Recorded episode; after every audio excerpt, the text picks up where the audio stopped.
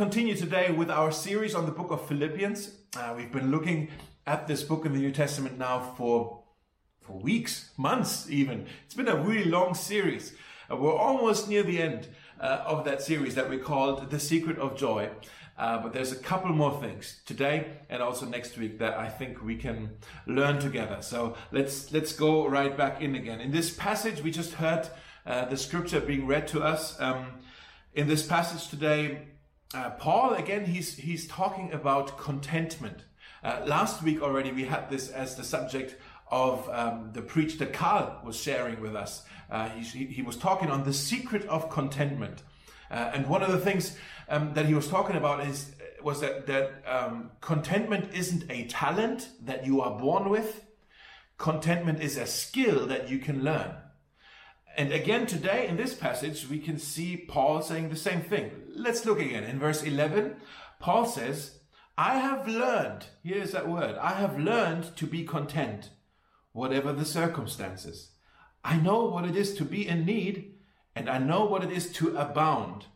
I have learned, there's that word again, I have learned the secret of being content in any and every situation, whether well fed or hungry, whether living in plenty or in want. Do you see these contrasts here? He's talking uh, about uh, being in need and uh, abounding. He's talking about um, being hungry and being well fed. He's talking about being in want and having plenty. He's basically saying whether I'm here or whether I'm there, in either of those places, I have learned to be content. I have learned the secret of being content. And guys, I want us to know this secret. I want us as followers of Jesus to learn what it means to truly be content. Not false contentment where we are only happy when we have much, but true contentment where whether we have much or whether we have little, we can be content. Okay, so let's unpack this today um, in this message. Um, there are two things that I think will destroy your contentment. They will destroy your joy. Uh, Carl looked at the first one already last week and he mentioned it and he talked about worry. By the way, if you missed that message, uh, you should look it up again on Spotify or YouTube. It, it, it's worth listening to. Carl uh, shared with us about how to defeat worry because worry kills. Uh, worry is the death of our contentment. The other thing that kills contentment, and that's what I want to talk about today, is comparison. The comparison game that we play. You and I, we compare ourselves all the time to other people, consciously and subconsciously. We always play that game of comparison and we hate it.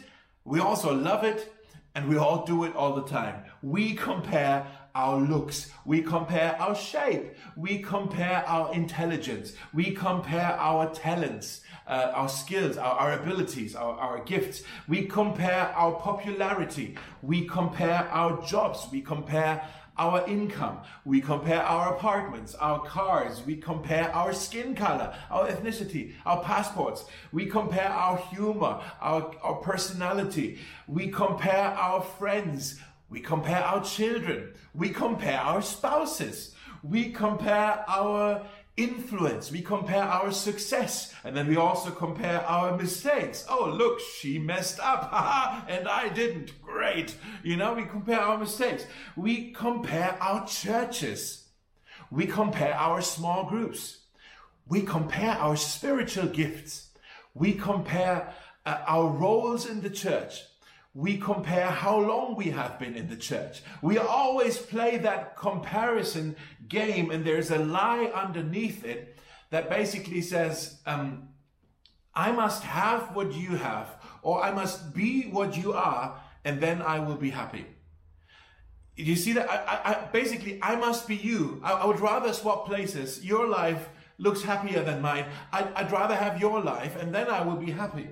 And the Bible says it is foolishness for us to compare each other. It's actually a dangerous game that we play because when you think about it, and I think I've shared this before, but I'm going to say it again, comparison always leads to either envy or pride. Either envy or pride. I want neither of those things to have place in my heart.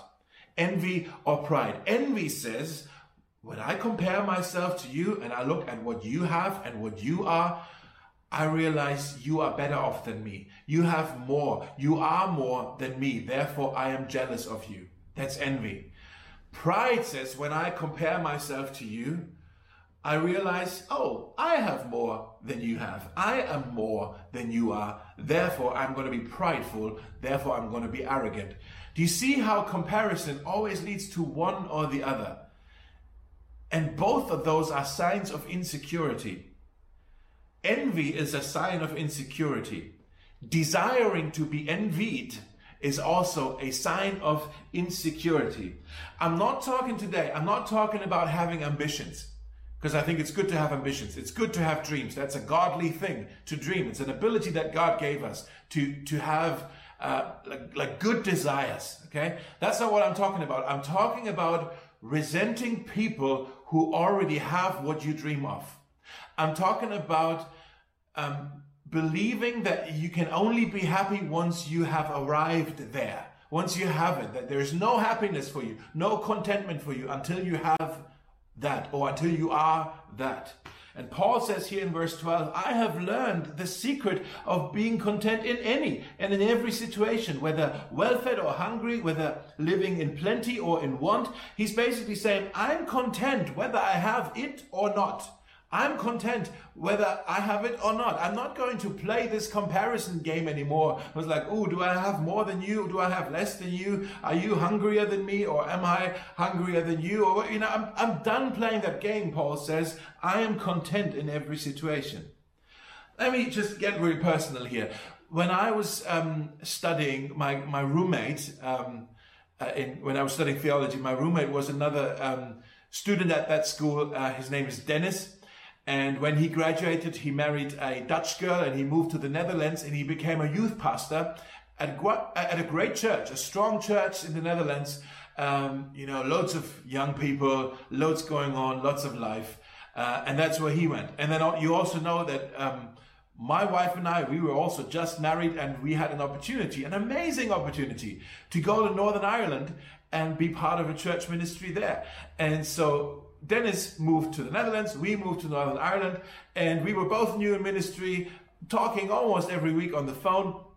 And, and there were moments, plural, not just once, but there were moments where when I heard Dennis talk about all that's been going on at his great church, uh, I was jealous. I was playing the comparison game and I was jealous of, man, there's so much going on. And I was, I was sort of looking at God as well. I was like, God, how can he get how come he gets to have all the young people in his church?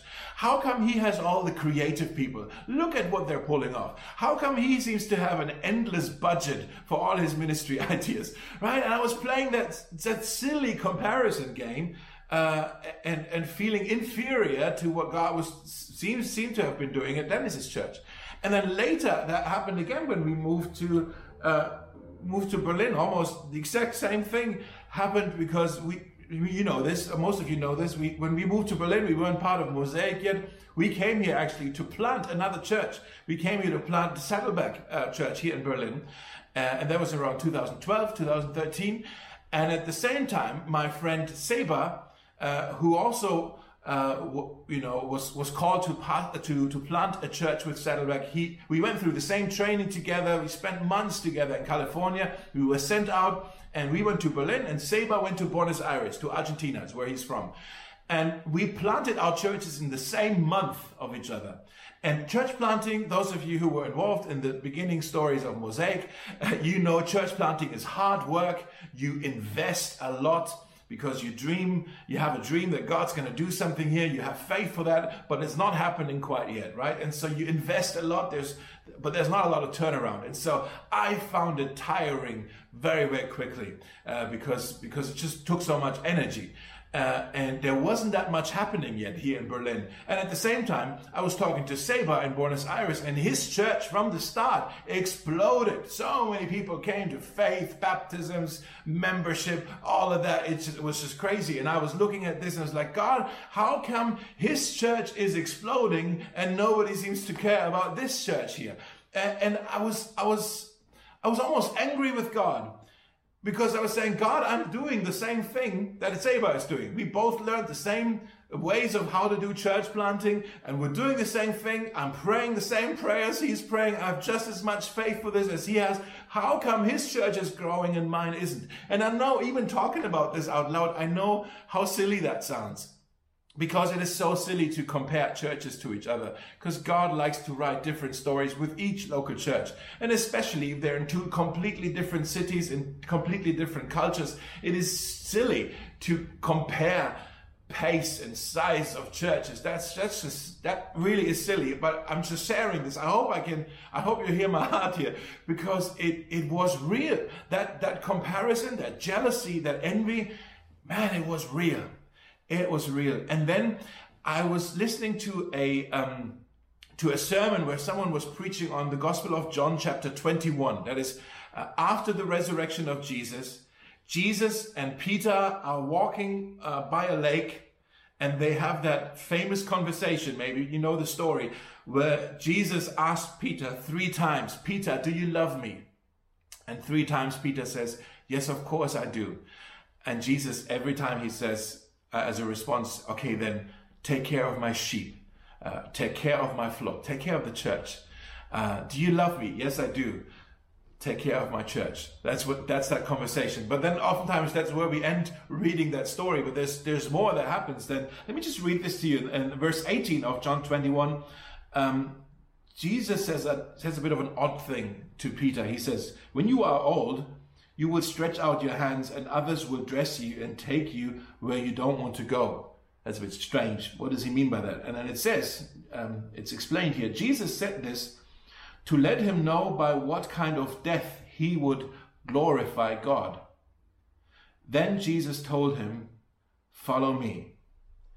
And then it says, Peter turned around and saw John. Peter asked Jesus, What about him, Lord? There's that question. What about him? And Jesus replied, If I want him to remain alive until I return, what is that to you? You follow me. What is that to you? You follow me. Those eight words, guys, uh, they are. When I heard this, they were like um, like an antiseptic on, on a wound.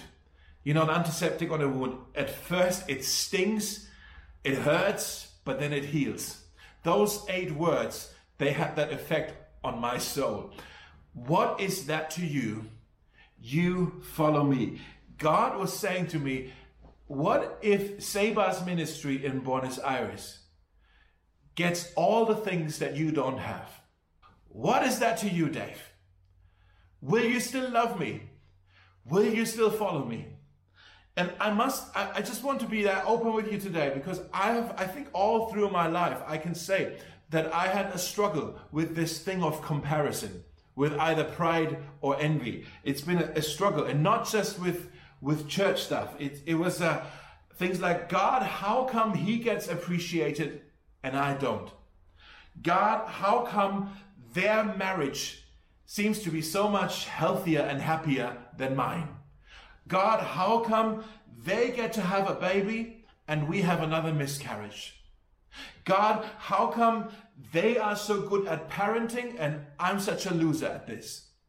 God, how come that prodigal son returned back home and is walking in faith again and my oldest brother is still far away from you?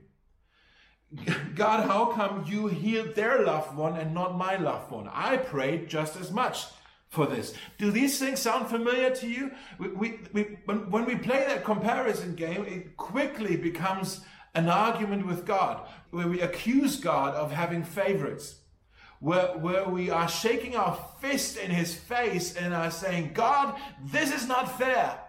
This isn't fair. You seem to love them more than you love me. This isn't fair, God. And Jesus says, What is that to you?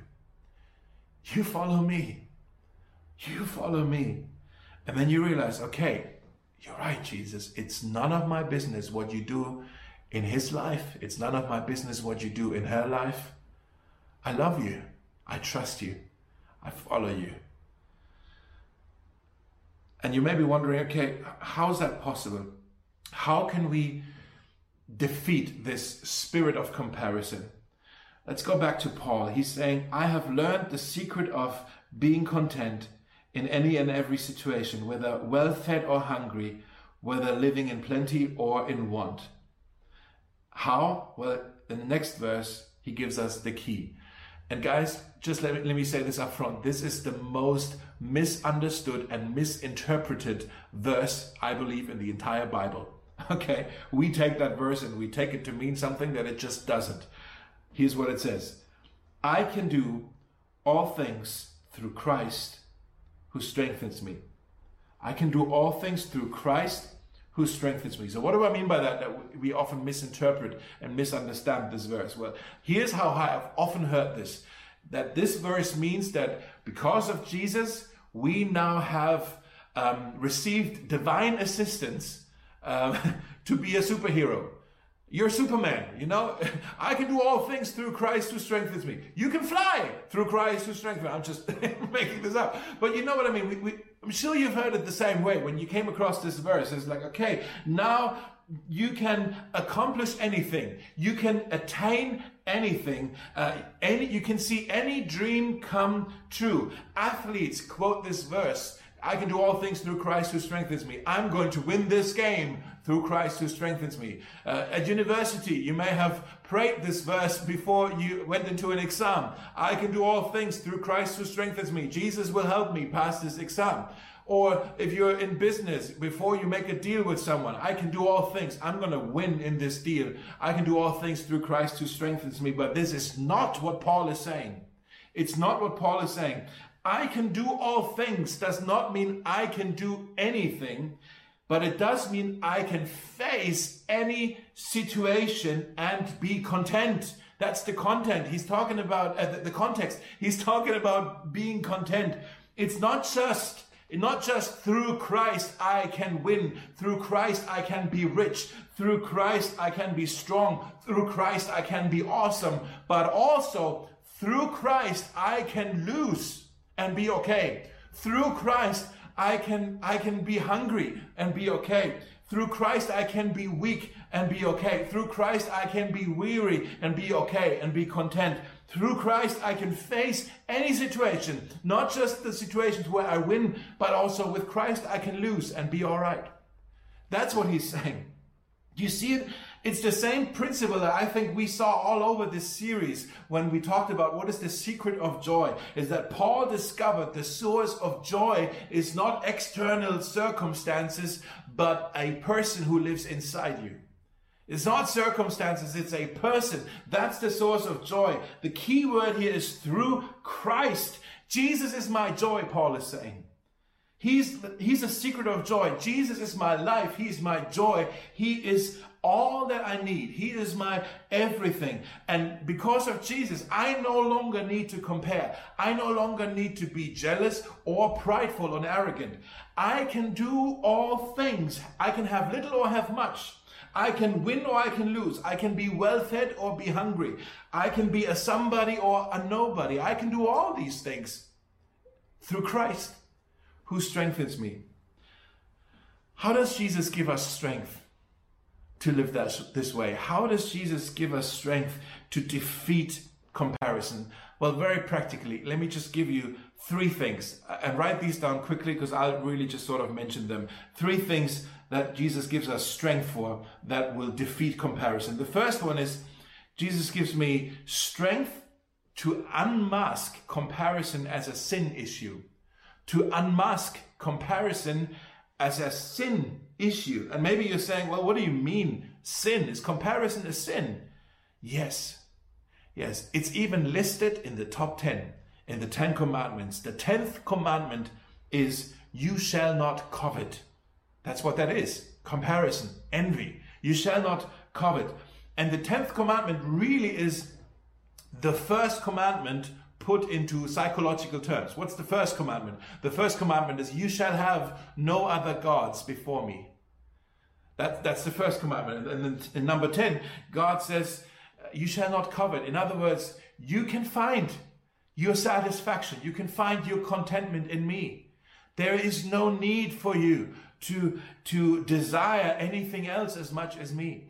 God is saying there's no need for you to, to become obsessed with anything else. There is no need for you to put anything else before me. I am enough for you. You shall have no other gods. No need to covet. No need to compare. So here's how you can maybe uh, read yourself when when you are unhappy, when you are uh, jealous, when you are bitter, when you're discontent, when you're miserable. Ask yourself this question: What beside God, what besides God has has taken hold of my heart? Is there anything in my heart that that I desire other than God?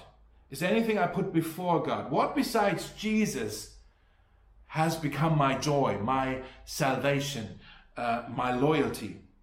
Really, that's what sin is.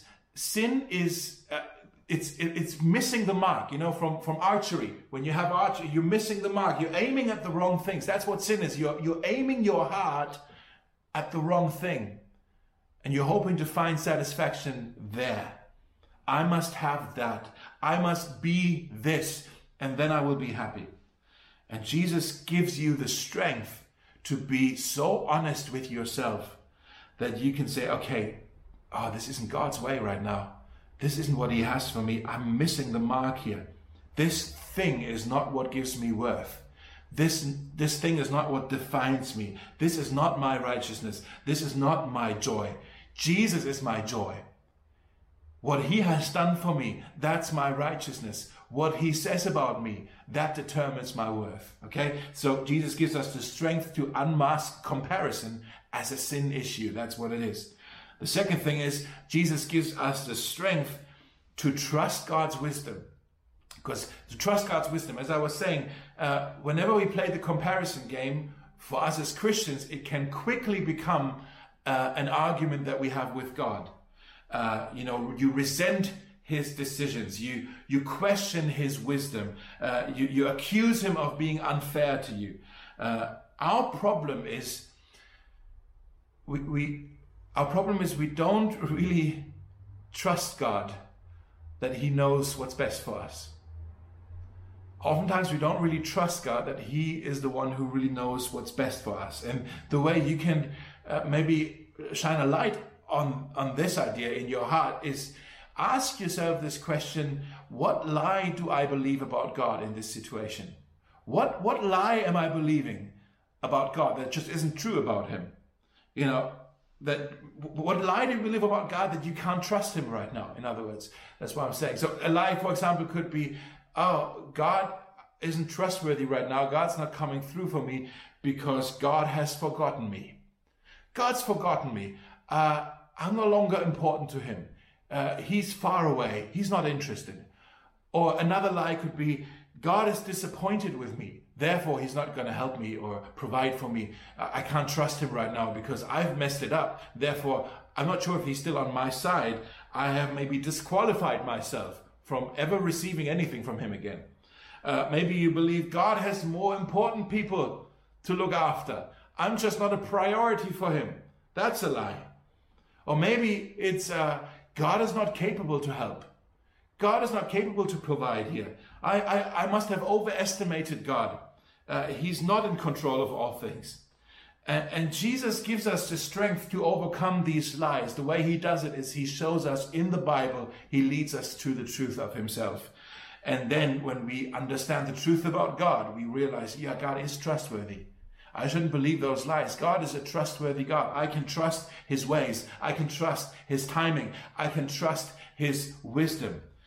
Maybe you want to write this down. God may have a reason why I don't have what I want. God may have a reason why I don't have what I want.